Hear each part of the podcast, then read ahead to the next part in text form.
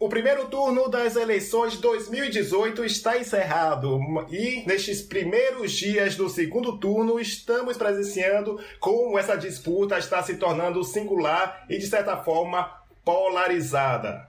Meu nome é Caio Costa e para me ajudar a compreender os principais momentos da atuação dos candidatos à presidência nas suas campanhas, eu chamei novamente Rodrigo Carreiro, que participou do episódio sobre marketing político e eleitoral. Olá, Rodrigo, seja bem-vindo de volta e diga quem é você na fila do mercado.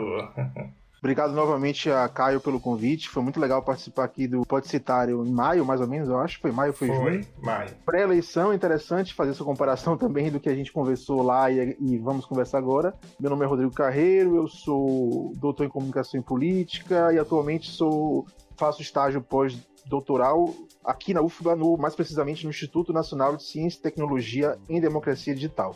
Show de bola. Então você vê que ele tem bagagem para falar sobre esse assunto com essa eleição, essas eleições que está deixando cada, cada vez mais interessante ligado sobre o assunto. Então fique com a gente até o final para ouvir as nossas explicações, as nossas análises que começam depois de, da vinheta.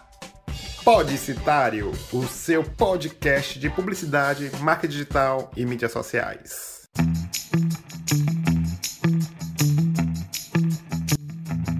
Então, lembrando que estamos no Deezer e no Spotify, ou seja, se você é, tem contas nessas duas plataformas, basta você procurar Podicitário por lá ou clicar no link que estará no post desse episódio finalizado. E além disso, também tem a, a opção do Google Podcasts, que deixa a, a sua audição do episódio mais fácil.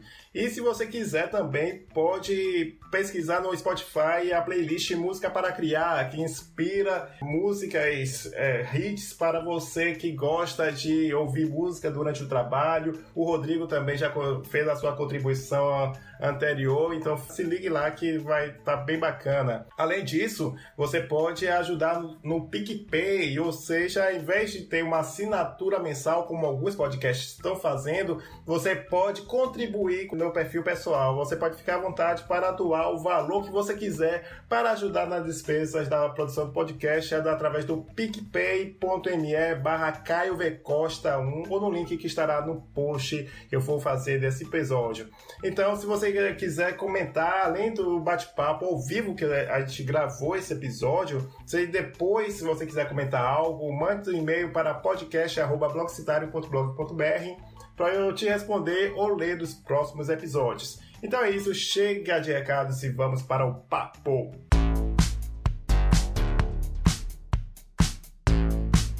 Só lembrando de novo que Rodrigo participou de, junto com o Tatu, beijo Tatu, é uma pena você não poder participar com a gente, mas eu chamei Rodrigo de novo justamente porque ele, ele participou do episódio sobre marketing político e eleitoral nas mídias sociais. Então ali a gente fez uma análise mais sobre conceitual, né, compreensão da, dos processos e tudo mais. E agora vamos nos atentar com um balanço das campanhas dos candidatos, seja no, na rádio, televisão, debate. Então eu queria saber de você, Rodrigo, a, você sentiu que agora a TV se tornou irrelevante para os candidatos? Como, como é que você avalia essa relação, pelo menos essa relação TV e propaganda política de um lado, né, o programa eleitoral, e as mídias sociais e internet do outro. Como é que você vê essa relação? A TV agora não é mais importante para os candidatos? Olha, eu acho que é um tipo de afirmação um pouco precipitada, embora não esteja de todo errado, digamos assim. Eu diria que, que as mídias sociais ganharam um protagonismo nessas eleições, isso eu acho que é inegável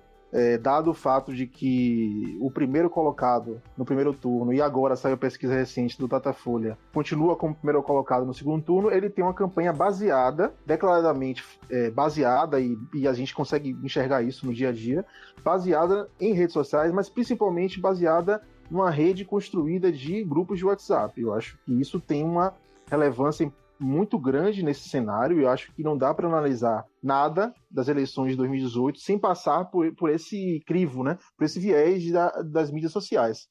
Porém, eu acho que é um, é um pouco cedo para dizer que a TV teve pouca importância, né? Só para a gente lembrar dados aqui por alto, né? O Brasil tem mais ou menos 50% da população sem nenhum acesso à internet, tá?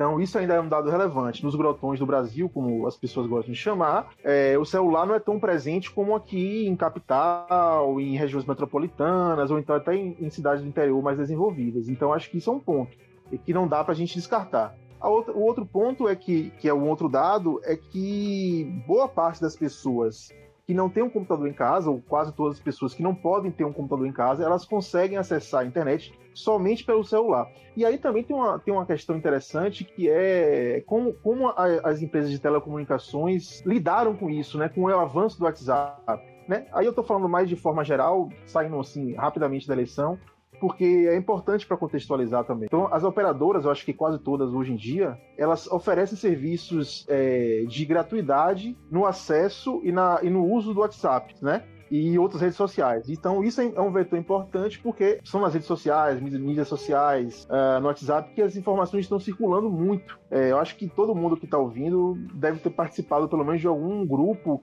político, né? Seja Bolsonaro, Ciro, Haddad e por aí vai. Ou até os grupos locais de cada estado, né, de, de cada campanha local. Nessa eleição, acho que a gente já pode dizer que as mídias sociais tiveram um protagonismo grande, porém eu acho difícil tirar alguma conclusão com relação ao poder da televisão. Se a gente parar para pensar, a televisão é um meio que penetra quase que completamente em todos os lares do Brasil. Bem ou mal, a televisão ainda tem esse poder. E quando a gente fala da campanha na TV, não é só o horário eleitoral gratuito. É importante lembrar que os candidatos têm direito a inserções diárias, né, ou inserções eventuais durante a programação. Então é capaz, é por exemplo, é possível a gente ver uma campanha de um cabo da Ciolo que tem pouquíssima representatividade do seu partido, tem pouco dinheiro, tem pouca visibilidade, porém foi possível vê-lo em alguns momentos no intervalo da, da novela, por exemplo, que é algo inédito, né? Inédito para ele, né, no caso. Eu acho que a televisão ainda é preciso a gente testar esse novo modelo, essas novas ideias,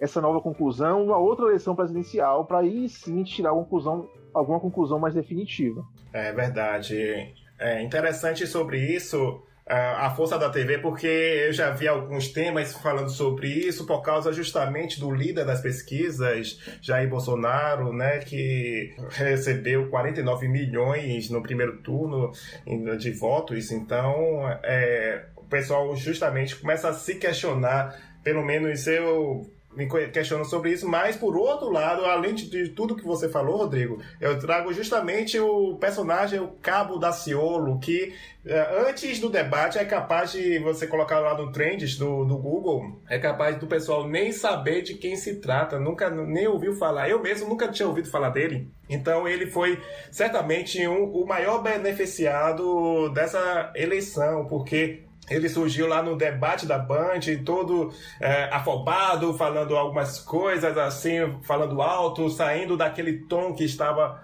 é, de todos os candidatos. Então, ele, te, ele saiu dessa eleição como um dos maiores beneficiados, porque teve o melhor custo-benefício da campanha. Então, ou seja, no final, ele tinha gasto, segundo ele, declarando para o TSE, é, pouco mais de 800 reais em, em campanha e conseguiu 1 milhão e 300 mil votos, ficando na frente de Marina e Meirelles, que teve para o outro lado, o pior custo-benefício, onde ele gastou nada mais, nada menos que a, a singela quantia de 53 milhões de reais na campanha e teve 100 mil votos a menos do cara que ganhou destaque desde o primeiro debate. Então, tem esse fenômeno. É, eu falando sobre isso, Rodrigo, eu não sei se você vai concordar comigo ou não. Muita gente falou uma frase que tuitei já e algumas pessoas também comentaram, mais ou menos assim: quando o produto não vale a pena,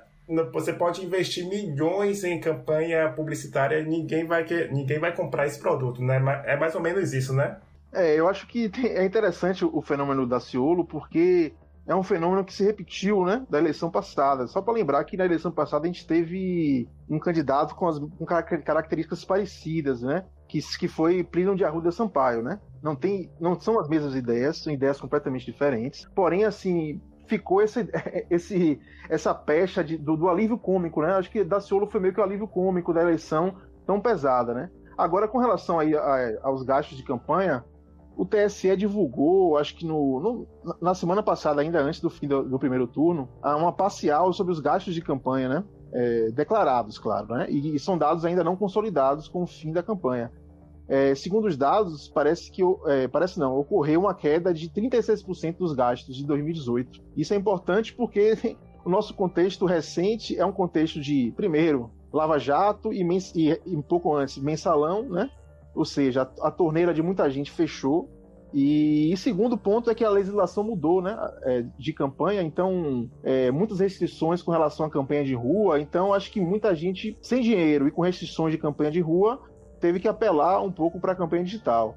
O caso de Daciolo é curioso porque a história dele é curiosa, né? Você falou que não conhecia ele, eu também conhecia muito pouco, assim, bem breve, porque ele é uma figura que esteve ausente do, do debate público há muito tempo. Ele, ele, surgiu em 2011, né? Ele foi líder das, da, da, da, greve dos bombeiros de 2011 no Rio de Janeiro. E ganhou muita notoriedade nessa época. E, curiosamente, embora seja um religioso fervoroso, de ideias bem conservadoras, ele se, se filiou primeiro ao PSOL. Isso é muito curioso, né? Isso. E depois que ele foi expulso do PSOL, ele, ele acho que adotou de vez essa agenda conservadora, religiosa, e foi para cima com isso, né? Com essa pecha de alívio cômico, que fala umas verdades de vez em quando, mas com uma, como ele é, é, é, inofensivo, assim, eleitoralmente falando, as pessoas meio que não prestaram muita atenção realmente no, no, conteúdo dele, que é um conteúdo bem complicado, bem conservador, bem atinente com ideias muito próximas, inclusive do de Jair Bolsonaro, né? Mas eu acho que ele tem essa vitória, como você falou, uma vitória considerável. Eu, eu diria também que ele foi vitorioso nessa eleição, porque, obviamente, o, o, objetivo dele não era ganhar as eleições, né? Claro. E o objetivo dele era ser conhecido, ficar mais conhecido, ter mais visibilidade nacionalmente, e acho que isso ele conseguiu e é vitorioso. O Meirelles, por outro lado, é o desastre, o desastre financeiro absurdo, porque, assim, eu acompanhei de perto a campanha de televisão, por exemplo, eu achei uma campanha bem feita, sabe? Assim, muito bem feita, né? Com esse dinheiro também, né? É, com é provavelmente as melhores equipes, né? Mas ele saiu, ele saiu assim completamente destroçado, né? Porque virou piada, né? O próprio Daciolo fez piada com isso. É verdade. Tanto é que ele. É, Meirelles tentou atrair os jovens, né? Tentando ser chique que virou justamente piada por causa disso, né? Ele tentou modernizar, é, é, tentar algo jovial e realmente o pessoal não comprou a, a ideia dele, apesar de investir. Um dado curioso que, para você ter uma noção do investimento que ele fez, o Castanhari, que tem um episódio, um vídeo sobre as propostas, né? Ele pediu o vídeo dos candidatos e os candidatos mandaram em vídeo simples uma selfie, né? Falando rapidamente sobre o caso e deu para sentir que ele usou o estúdio que ele usava nos programas eleitorais dele para gravar todo é, Full HD e tudo mais, enquanto os outros é, filmaram do celular mesmo, algo simples, 15 segundos mesmo, um videozinho. Então ele gastou mesmo, né? Difícil colar certas imagens, como você falou, né? Eu acho que, assim, você sabe muito mais do que eu, é publicitário e tal, trabalha na área diretamente, mas eu acho que tem, tem candidatos que conseguem mudar um pouco a sua, a sua seu discurso, conseguem mudar um pouco a sua imagem, porém não dá para deslocar tanto, né? Porque senão fica feio, fica fake, as pessoas percebem isso. É, a gente, a gente meio que falou isso também no episódio anterior. Isso, ainda mais num contexto em que a, a, tosqueira, digamos assim, a brutalidade, a autenticidade, entre aspas, está fazendo muito mais sentido do que algo preparado, bem, bem elaborado, campanhas bem emotivas. A ideia que as pessoas estão comprando hoje, pelo menos boa parte do eleitorado, é uma ideia de algo mais, é, digamos assim, linha de frente da guerra, sabe? Menos estratégico, menos conceitual e mais linha de frente, né?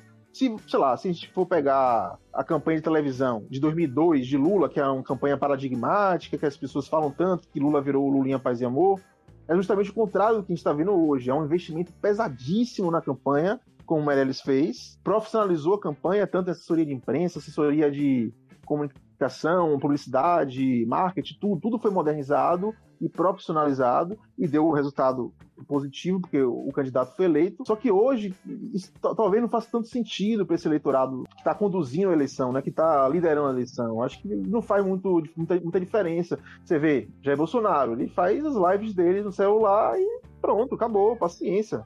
Dane-se, sabe? É um negócio meio. As pessoas estão comprando essa ideia no momento. E, e, é importante que os candidatos entendam, façam essa leitura para saber onde vai apostar. É claro que se Bolsonaro tivesse dinheiro, ele ia investir em, em, em campanha muito mais bem feita. E eu imagino que sim, eu acho meio óbvio, né?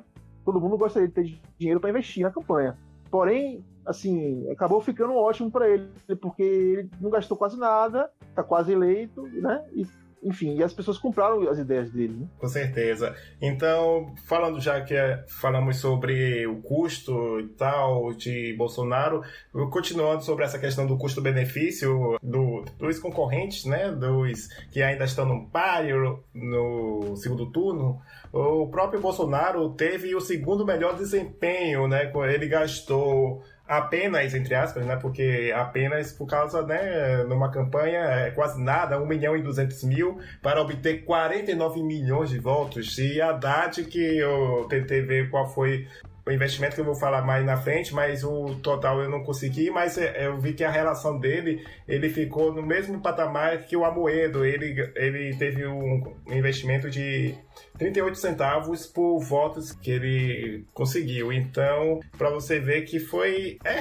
relativamente caro. É, para lembrar que, que Bolsonaro vem fazendo campanha há mais tempo, né? Assim, Isso. Não é, não é a campanha direta, porque não pode, etc e tal, mas ele vem montando essas redes que eu falei no início, ele vem montando esse, essa militância digital, essa tropa de elite digital, que vem fazendo campanha há muito mais tempo, desde 2003, eu diria, mas mais fortemente desde 2016. Então, para ele, ele chegou no momento no auge, digamos assim. É, bem pontuado, bem pontuado. E a gente vai falar sobre essa característica de Bolsonaro lá na frente com outra candidata que a gente vai refletir. Já, já dei logo a dica, né, candidata Marina, né, já que é a única mulher. Mas é, vamos falar mais na frente sobre isso.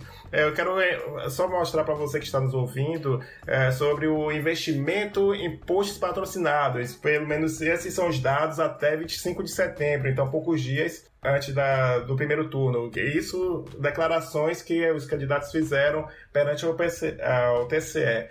Meirelles declarou ao TSE que gastou 50 mil reais por post. Olha aí, você que trabalha na área sabe, ele deve estar assim, meu Deus, por post, velho, 50 mil reais. Isso, isso dá, acho que, uma campanha gigantesca em mídia em, em marketing digital. Então, totalizando 1 milhão e 600 mil reais em 28 posts, Rodrigo. Opa aí.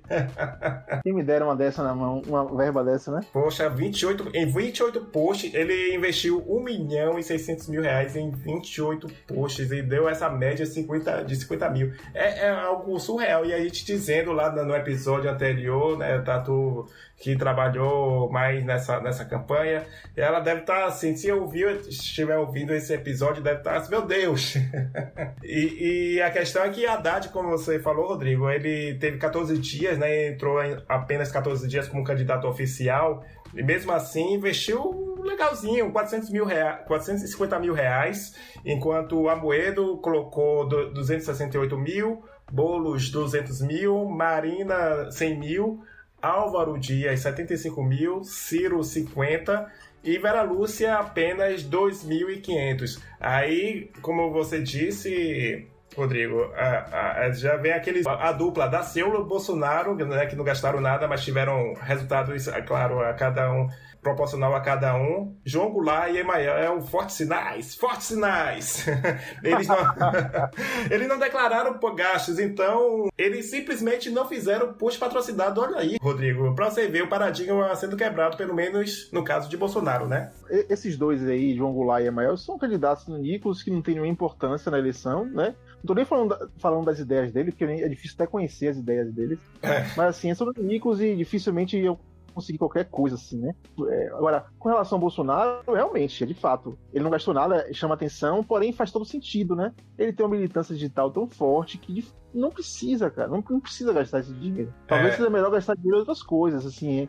Claro que claro, é, é bom um post patrocinado, imagino que tenha, tenha formas de medir isso, o alcance, a eficiência, mas a página dele e dos filhos dele também. Então, grandes propagadores de informação, conteúdo de campanha, é tranquilo. Para eles, é, a militância segue fielmente. É, então, já que falamos sobre isso, então tem uma tática aí clara que poucos candidatos se ligam ou querem fazer, porque é, tem aquela coisa. Terminou a campanha, eu fiquei sabendo que teve amigos que, faltando uma semana, já foram dispensados das suas equipes, então, candidatos a deputados estaduais, federais, eles simplesmente, Rodrigo, eu fiquei sabendo de alguns colegas que praticaram simplesmente o marketing eleitoral que é, ou seja, o marketing que é feito, as ações que são feitas visando a, durante a disputa eleitoral. Então, durante aqueles 45 dias, as pessoas é, se preparam apenas para esses dias e depois abandonam, ao invés de fazer igual o Bolsonaro, que ele pratica o marketing político, ou seja, é algo permanente.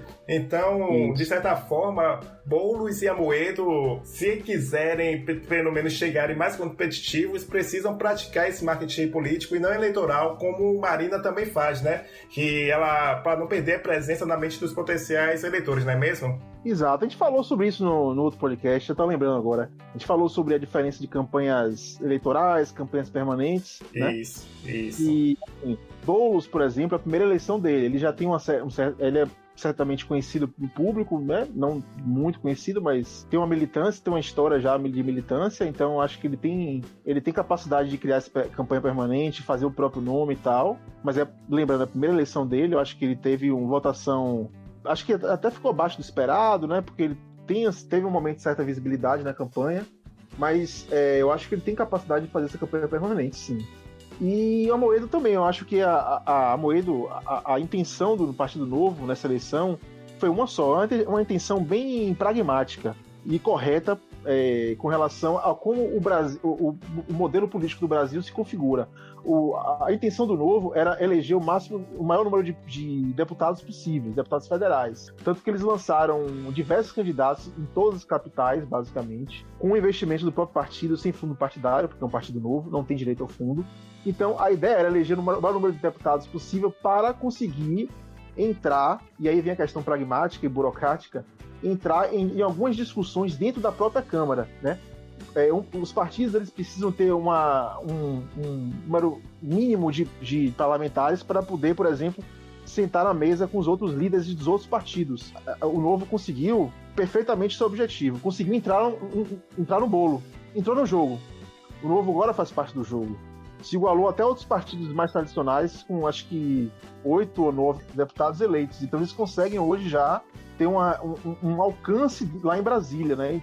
E pelo que eu entendo, pelo que eu percebi do novo, eles têm também uma militância articulada mas ainda é uma militância é, que está começando, engateando. Eu acho que isso, eles vão crescer bastante nos últimos anos, nos, nos, próximos anos. Pois é, e, e por outro lado, tem aquela questão que Marina perdeu de uma forma assim, inacreditável, né? Porque lá no início ela chegou com aquele fôlego muito grande e acabou ficando até mesmo atrás de Daciolo. Então tem essa questão que ela investe em marketing eleitoral, ou seja, as pessoas só lembram dela de 4 em 4 anos. E eu assisti um, uma entrevista de Fábio Pochá que ele falou uma, uma reflexão que pouca gente, até mesmo eu não tinha parado para pensar, que Marina não tem dinheiro para fazer isso, para se manter como, apesar de ter a ferramenta digital não ser tão cara assim, se você tiver, sei lá, um dinheiro considerável, dá para você fazer pelo menos a, aquela manutenção com post no Facebook, Instagram, Twitter, você pega uma, uma equipe enxuta para te ajudar. Mas no caso ele falou assim: ah, se fosse um, um grande político, né, já estabelecido, que precisa fazer, sei lá, uma viagem do Maranhão para, o, para Goiás, rapidinho numa, no avião. Você pega um avião e tem à disposição pra, com a sua verba, né? Toda a sua verba de parlamentar tem à disposição, ele está lá rapidinho. Então, enquanto Marina não, Marina tem que uh, ir lá no aeroporto, esperar se deslocar, e ela que mora lá no norte. Então, tem essas questões também com Marina, né? Tem, tem isso. Acho que Marina, o problema de Marina assim, na última eleição ela teve, ela tinha dinheiro porque ela tinha primeiro um partido maior, o PSB, né? Que ela era vice de Eduardo Campos, como todo mundo lembra. Depois da, da morte do candidato, ela assumiu a, a cabeça de chapa e ela estava dentro de um partido grande, com força, inclusive no Nordeste, do PSB. E, e além disso, o vice dela era, era um empresário mega multibilionário. Então, acho que isso ajudou ela. E ela ganhou esse, a, a, visibilidade com a morte, bem ou mal, enfim, mal, né, claro, mas com a morte do candidato, ela ganhou visibilidade. nessa eleição, realmente, ela estava isolada praticamente. Né? O partido dela é pequeno, reduziu ainda mais nessas eleições, caiu bastante.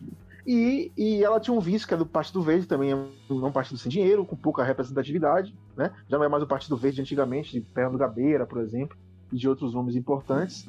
Então, a questão dela é que acho que ela não entendeu muito essa lógica, viu, Caio, que a gente está conversando, assim, de se manter ativa, de criar aos poucos uma rede mesmo, né? Ironicamente Isso. falando, né? Criar é. uma rede antes mais ativos, que façam uma leitura mais clara do momento, né? E a outra coisa, outro problema de Marina, que ficou muito mais evidente nessas eleições, é uma crítica que ela sofre constantemente de ficar muito em cima do muro. Isso foi possível ver um pouco nos debates, que ela, em diversas situações em que ela é perguntada e ela é incitada a se posicionar, ela tenta tende a fugir do tema, né? Só para lembrar um caso no, no, debate da Globo News, se eu não me engano, é, ela foi perguntada novamente sobre aborto, né? Que Isso. é uma controvérsia com relação, e ela novamente não soube se posicionar. Nem que sim, nem que não. Ela disse que ia fazer um plebiscito, um plebiscito né? Que é uma forma, sei lá, muito, muito pouco criativa e intelectual de, de responder uma pergunta, né? É, com então, certeza. Assim, esses aspectos, assim, maltrataram muito Marina. E tanto, tanto isso é verdade, porque ela teve uma pouquíssima expressão de voto, acho que um milhão e pouco de votos, não foi? Bem, bem atrás, bem atrás. É, bem atrás não, um pouco atrás de Daciolo. É isso, num contexto em que as pessoas estavam querendo mais é, proatividade, mais rispidez de alguma forma, mais assertividade, sabe? Então acho que faltou tudo isso a ela, não soube ler. E ela começou as eleições, a campanha, 45 dias, né? Ela começou a campanha com, com até um bom índice de voto né? Porque as pessoas lembravam dela, mas não tinham muito interesse. Então, quando a campanha foi se acirrando, o Brasil está polarizado. Ou nessa eleição, infelizmente, é isso. Ou você se jogava para um lado, ou ia para o outro. Quem ficava no meio já era. Já era. Foi o caso de Alckmin. A gente nem falou de Alckmin. Não, não. Realmente, Alckmin foi tão, foi tão, tão, tão que é, realmente foi inesquecível, foi o verdadeiro picolé de chuchu. Então, voltando sobre Marina, é para você ver como o, o, que você falou é tão verdadeiro que o momento chave de Marina foi justamente aquela o, o confronto com Bolsonaro em um dos debates que o pessoal Exatamente. colocou e depois ela tentou também vir mais mais para cima, mas não conseguiu, né? Foi só alguns momentos e depois voltou aquela calma e não deu certo. Veja que se a gente pegar as pesquisas, a gente vai ver no momento em que Haddad é efetivado como candidato oficial, o cenário se polariza completamente, definitivamente. Porque antes, as pessoas, eu imagino, que ainda estavam esperando entender como é que ia acontecer, como é que o cenário ia, ia se desenrolar, se Lula realmente ia ser candidato ou não, embora fosse óbvio que não, mas enfim, havia essa dúvida, essa questão. No momento em que Haddad foi efetivado, perceba, o número de, de intenção de voto de Haddad sobe, o de Bolsonaro também sobe, sobe os dois porque virou o famoso Fla-Flu, o Bavi. E quem ficou no meio foi atropelado. Marina e, e Alckmin são os grandes perdedores dessa eleição. Foram completamente atropelados. Com certeza. E para você ver que eles foram realmente, não entenderam como é que o clima estava que teve uma coisa interessante que você, não sei se você percebeu, Rodrigo, que o clima durante o primeiro turno foi tão pesado que os memes pelos canais oficiais ficaram totalmente restritos ou até mesmo foram ignorados, né? Deixaram do lá e porque foi um primeiro turno muito pontuado, pontuado pelo emocional. Tanto é que Manuela Dávila, que é a candidata à vice-presidência, né, da chapa com Haddad, que comentamos no episódio de maio, gostava de usar memes e abandonou totalmente a prática. Se você for ver lá a, o perfil dela no Twitter, na página, é realmente entrando numa guerra mesmo para disputar e, e é militância mesmo, né? É, eu acho que eu acho que os memes eles ficaram restritos, mais restritos à, à campanha não oficial. Porém, eles, eles tiveram uma importância muito grande. Eu acho que eles têm uma, uma, um papel assim, decis, não decisivo, talvez seja exagero falar isso, mas um papel, um papel importante na, na, na, campanha, que é um papel de tentar ampliar as ideias de seus candidatos ou ampliar o, o, o antes, né? No caso, o anti-Bolsonaro ou o anti-Haddad, anti-Lula. Ampliou essas ideias, fez essas ideias, essas ideias é, serem viralizadas em, em diversas redes diferentes, porque São conteúdos mais palatáveis, conteúdos, claro, engraçados, isso chama atenção, né? Mas eu acho que os memes tiveram um papel importante, sim.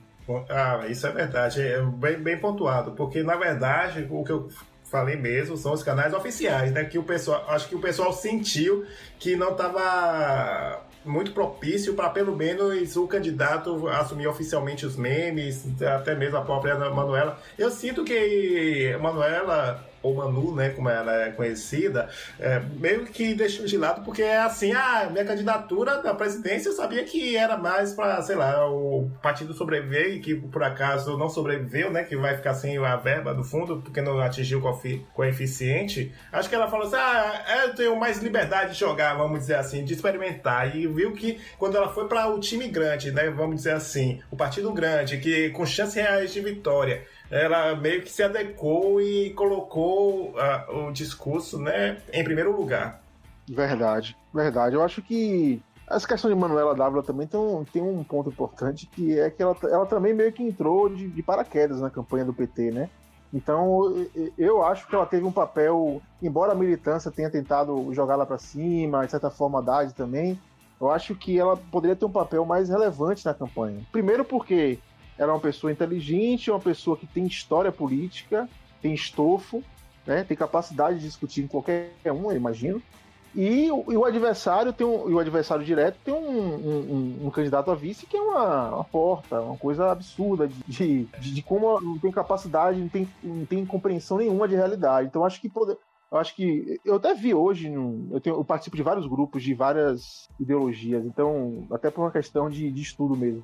Eu acho que no, hoje no, no, em grupos de Haddad se, já se falou bastante de, de, de Manuela e circulou alguma, algumas mensagens e materiais de campanha focando nela, né? Eu acho que isso também agora talvez uh, o PT tente colocar ela na frente um pouco. É, lembraram finalmente de um reforço importante que ela estava se destacando do início e concordo com você, meio que deixaram ela de lado, parecia que ela estava no banco de reservas e agora voltou, é, foi convocada a campo, então está fazendo lives. Eu também estava vendo que ela estava fazendo lives e agora acho que ela vem para reforçar o time, até porque teve uma mudança visual que meio que foi o que as pessoas estavam esperando de Haddad, né? Não fica muito preso a Lula, então é, é, fizeram. Agora Lula vai ficar um pouquinho de lado, mudaram as cores, né? A dinâmica do layout, então descolou um pouquinho do PT. Faz como a, o, o, governo, o governador daqui da Bahia, Rui Costa, que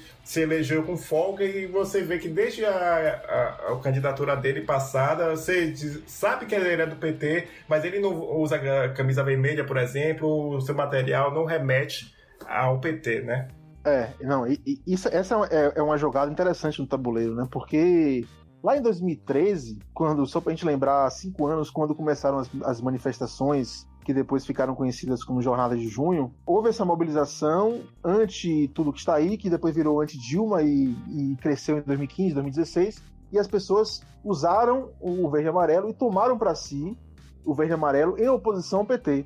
Né? Então, eu, eu, acho curioso porque são as coisas do nosso país. Eu acho que qualquer candidato poderia usar o verde e amarelo. Assim como na Bahia, qualquer, vários candidatos usam o, o, azul e vermelho né? e o branco. Isso, né? Isso. Mas faz sentido. Eu acho então que, o, que a esquerda e o PT perderam um pouco esse monopólio do verde e amarelo, que parece uma besteira, mas acho que, é, que tem uma simbologia importante. Né? E o PT sempre foi questionado a respeito disso, como reagiria a isso, por que manter convocar as pessoas para irem às ruas vestidas de vermelho, se realmente faz sentido ou não. Mas eu, eu, eu ainda esperaria um pouco para ver essa guinada, essa mudança visual do PT para esse segundo turno, porque a gente precisa ver qual é a reação das pessoas, né? As pessoas podem achar meio forçado, né? Forçação de barra, não sei. É verdade. É, lembrando, de novo, que é, estamos do gravando esse episódio no dia 10 de outubro, no início do segundo turno. Então não tem nenhum debate, estamos nos primeiros dias, então estamos pegando essas impressões. E uma coisa, Rodrigo, que eu achei muito interessante, um fenômeno que eu não estava percebendo, é que algumas personalidades da internet se elegeram para alguns cargos. E foi engraçado que eu realmente não tinha é, me atentado que alguns, algumas pessoas, donos de canais, foram eleitos, principalmente em São Paulo e lá do Sul, etc. Teve até um que é, mora fora. Foi, eu achei isso muito curioso, que agora que vai, vai voltar para o Brasil, você acha que desse fenômeno, não sei se você chegou a reparar nisso, mas será que vai virar uma tendência para alguns grandes é, perceberem que pode usar essa popularidade, esse poder, esse alcance que eles têm na internet para começar uma carreira política? Eu acho que é uma questão a se pensar bastante, né? Claro que é, celebridades, pessoas famosas eleitas não é uma novidade, né? Claro. A gente teria que ver e fazer uma comparação de números é, em relação a outros anos para ver se realmente houve um crescimento, né? É, é interessante o que você perguntou, porque a gente está num cenário de comunicação digital bem, bem assim, em eterna mudança, primeiramente. Toda hora muda, o tempo inteiro muda. Há, cinco, há quatro anos a campanha era uma, hoje a campanha hoje é completamente diferente, né? Como a gente está falando aqui. Então, com esse cenário de eterna, de, de, de eterna, mudança, talvez possa ser um fenômeno passageiro, mas talvez possa ser um fenômeno que perdure, porque, como você falou, se as, é, essas celebridades têm muito, muito alcance, muita penetração na internet, né? onde as pessoas estão circulando material, onde as pessoas estão criando meme, onde, as pessoas estão se informando, não é isso? Então, acho Com certeza. é possível, assim, agora, é, é, de novo, né? É sempre bom esperar, porque às vezes tem, um, tem alguns estirões, assim, alguns pontos fora da curva, e quando a gente vai olhar de fora, assim, talvez não seja uma mudança tão grande, né?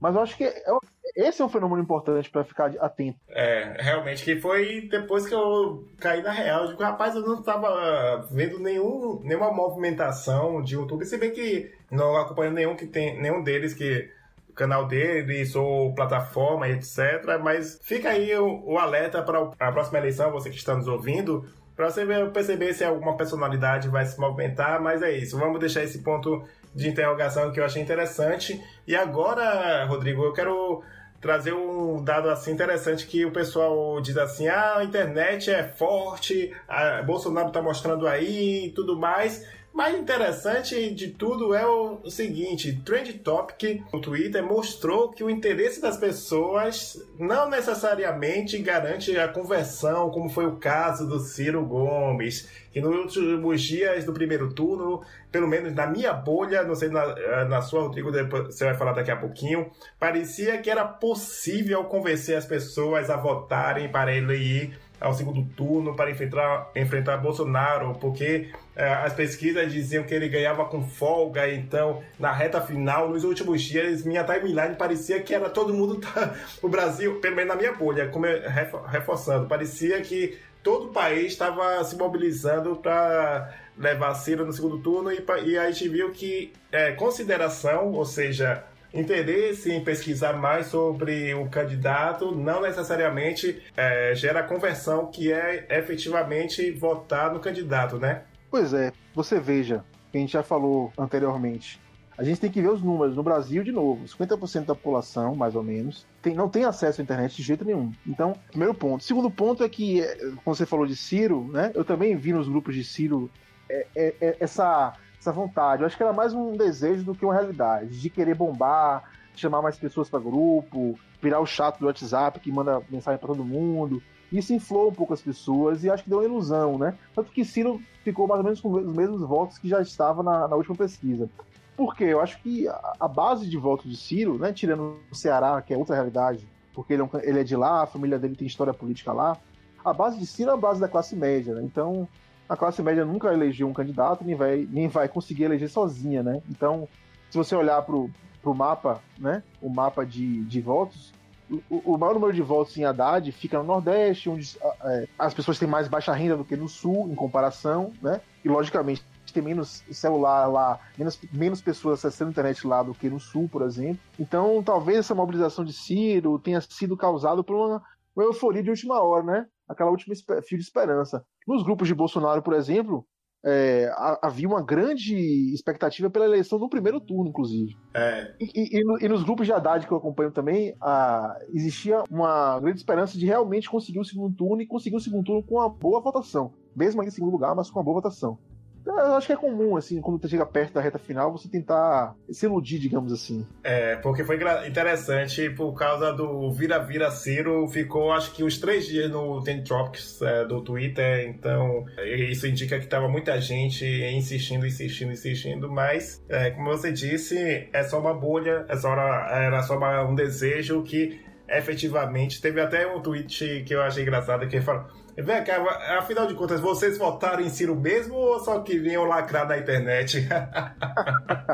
pois é. Uma coisa que você falou, já é caminhando para a reta final desse episódio, que acho que, claro que teve muitos pontos a serem considerados, é, principalmente é, antes da pergunta final, eu me lembrei de um fato que não passar em branco, né? Que é a facada de Bolsonaro, Rodrigo. Eu quero saber agora de você, assim, analisando friamente, claro que a gente passou o episódio todo reforçando como ele vem se preparando desde 2013, anos e anos, agrupando pessoas, fãs, eleitores, etc. Você acha que a facada deu para contribuir alguma coisa para o resultado final da campanha digital, que no, no dia que aconteceu, logicamente, foram, foi um pico de menções ao nome dele absurda, lógico, por causa do fato. Mas você acha que teve esse fato que permeou toda a campanha dele, teve diferença na, na no aumento de votos? Não, olha, no aumento de votos, eu acho que não, não, porque eu acho que o, fato dele, assim, ele já é um personagem que está sendo criado há muito tempo, então as pessoas já conhecem ele. Não, não acho que teve tá, tanta influência assim. As pesquisas que saíram depois da, logo depois da facada, apontaram um leve crescimento, mas isso pode, pode ser atribuído a uma flutuação normal, né, é, de pesquisa, né? Não foi algo assim tão gritante. E se não tivesse facada, eu duvido que o resultado fosse diferente do que é hoje. Nada apontava para isso. É, mas eu acho que a, a, a, questão da facada nos leva a refletir um pouco mais, um pouco de forma mais, mais profunda, né? É, se você lembra bem, acho que todo mundo acompanhou, claro, bastante, ficou bem eufórico para acompanhar é, é, o caso quando, quando aconteceu. Ocorreu uma onda de, de desconfiança com relação ao fato muito embora existisse as imagens mostrando o que aconteceu, e essa onda de desconfiança é uma onda de desconfiança muito maior, que não dá para a gente falar aqui, que é algo muito mais enraizado hoje na sociedade brasileira. Então, essa onda de desconfiança leva a gente a refletir um pouco a respeito de como a gente, como a gente chegou até aqui, esse momento. Por que a gente, a gente, a gente quer desconfiar de tudo, de todas as instituições, de todos os fatos, né? Ou seja, o próprio candidato, em suas ações, em suas atividades e nas ações de sua militância, também é, contribuíram bastante para esse clima de desconfiança geral, porque são as pessoas que sempre desconfiam de tudo, desconfiam do sistema, é, a, a, são as pessoas que querem, que querem empurrar suas ideias de qualquer jeito, né? pessoas autoritárias. Então, esse discurso contribui para que a gente desconfie de tudo. Então, esse caso de Bolsonaro, da facada de Bolsonaro, eu acho que vai ser emblemático para a gente discutir também a confiança da população brasileira com relação à política e com relação às instituições políticas, né? Eu acho que, que Bolsonaro conseguiu capitalizar muito bem em cima disso. Talvez tenha, se não teve um, um, uma influência direta no resultado, mas tem sim um ganho aí dentro da sua própria militância, de reforço de, de identidade. É sempre bom reforçar isso, né? Então, os candidatos conseguem reforçar isso através de outros mecanismos, mas às vezes surgem questões é, inesperadas e eles conseguem capitalizar em cima. E eu acho que foi isso que Bolsonaro fez. Então, para caminhar na reta final desse episódio, que teve várias, vários fatos que certamente ficaram de fora, mas acho que é concentramos os principais momentos de campanha, reflexão, análise então, para finalizar esse episódio, vamos falar um pouquinho né, né, do segundo turno, do que vimos e tal.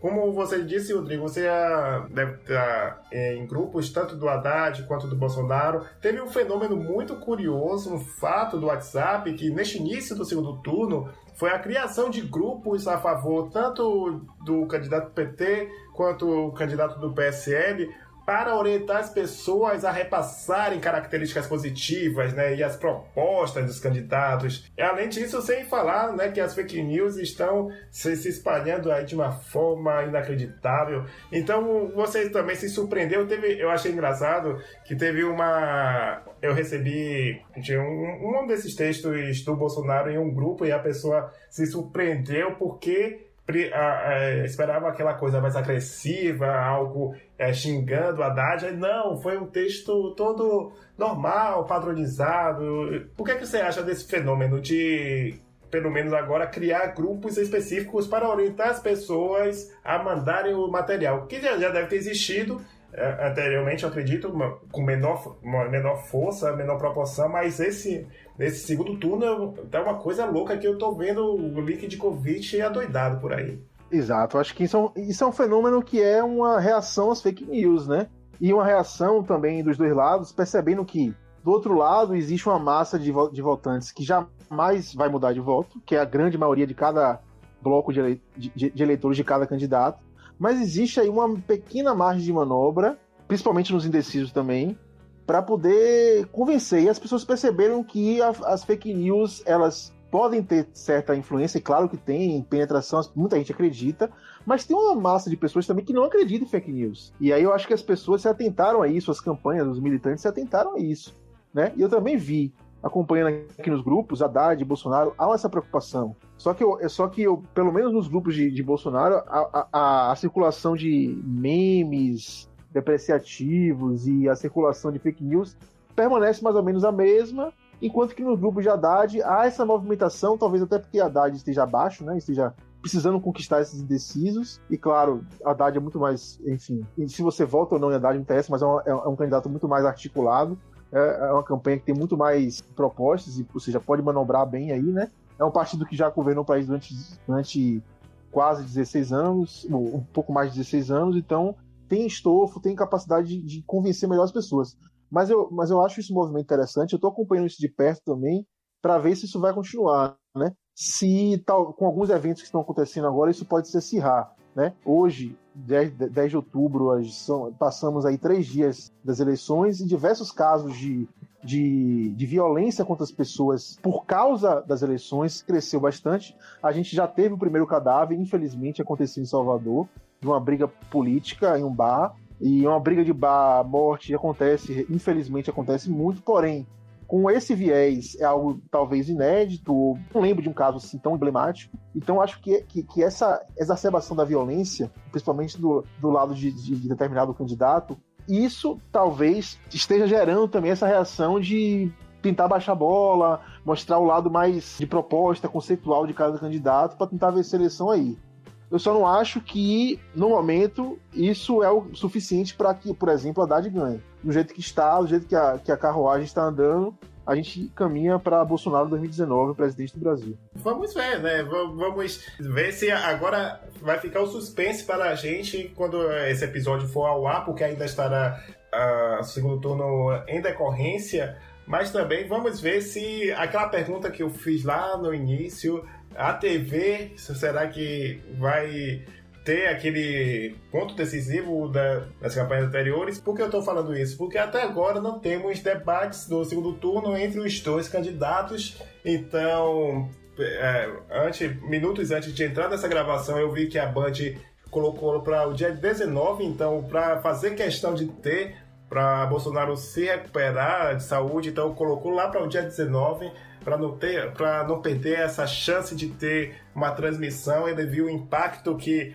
o debate dela ocorreu na, na, em diversos candidatos, na audiência dela, então é um, um evento fantástico para ela, então não, elas não iam perder essa oportunidade, então fica, é, fica aí, né, Rodrigo, a, a suspensão, se o, a, a, televisão pelo menos vai mexer nas, nas probabilidades que as pesquisas vão, vão publicar se você vê, por exemplo, se você pegar também por um viés é, um pouco diferente, vamos lá. A televisão pode ter perdido um pouco o, o espaço na campanha em si, né, em, em relação à, propaganda eleitoral, porém ela, ela, talvez tenha gerado, os debates da Band e da Globo talvez tenham gerado o maior volume de, de, de comentários na internet. São, é, é são comentários sobre a televisão, sobre o que está acontecendo na televisão. E eu acho importante, eu espero, eu torço muito para que, que a Band e as outras emissoras consigam realmente realizar o debate, né? Segundo turno, é, é, é, assim, os debates são melhores, porque tem menos pessoas, só são dois. É difícil você fugir de perguntas durante duas horas, é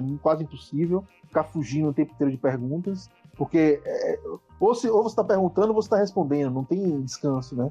Então eu espero muito que os dois candidatos consigam fazer debates. Vamos aguardar as cenas dos próximos episódios, no caso, dos próximos capítulos, dos próximos debates. Vamos ver o que é que dá. Então, para encerrar esse episódio, eu quero agradecer de novo, Rodrigo, por ter aceitado retornar para fazer essa análise. Eu gostei muito desse bate-papo. Eu espero que quem tenha ouvido tenha gostado também, reforçando que isso você pode mandar dúvidas pelo Twitter, ou mandar um e-mail, ou deixar comentário, ou seja, se manifeste, tire suas dúvidas, que eu e Rodrigo teremos maior prazer em tirar a sua dúvida. Então, Rodrigo, muito obrigado por você ter é, feito esse papo bem bacana e mais uma vez vou deixar aqui você à vontade para divulgar seus perfis nas mídias sociais, seus projetos. Valeu, Caio, mais uma vez, muito obrigado pelo convite. A gente já se encontrou em maio, fizemos aquele podcast muito interessante sobre marketing político, também com a Tatu.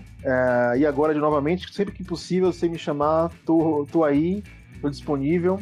É, eu acho que você pode me encontrar aí nas redes sociais, com meu nome mesmo, Rodrigo Carreiro, e o instituto ao qual eu faço parte, eu, repetindo, é o Instituto Nacional de Ciência e Tecnologia em Democracia Digital, a sede aqui na UFBA, porém uma rede de pesquisa que envolve mais de 50 pesquisadores no Brasil e alguns no resto do mundo também. E aí vocês procuram nas, nas redes lá a sigla, a nossa sigla, que é INCTDD, né?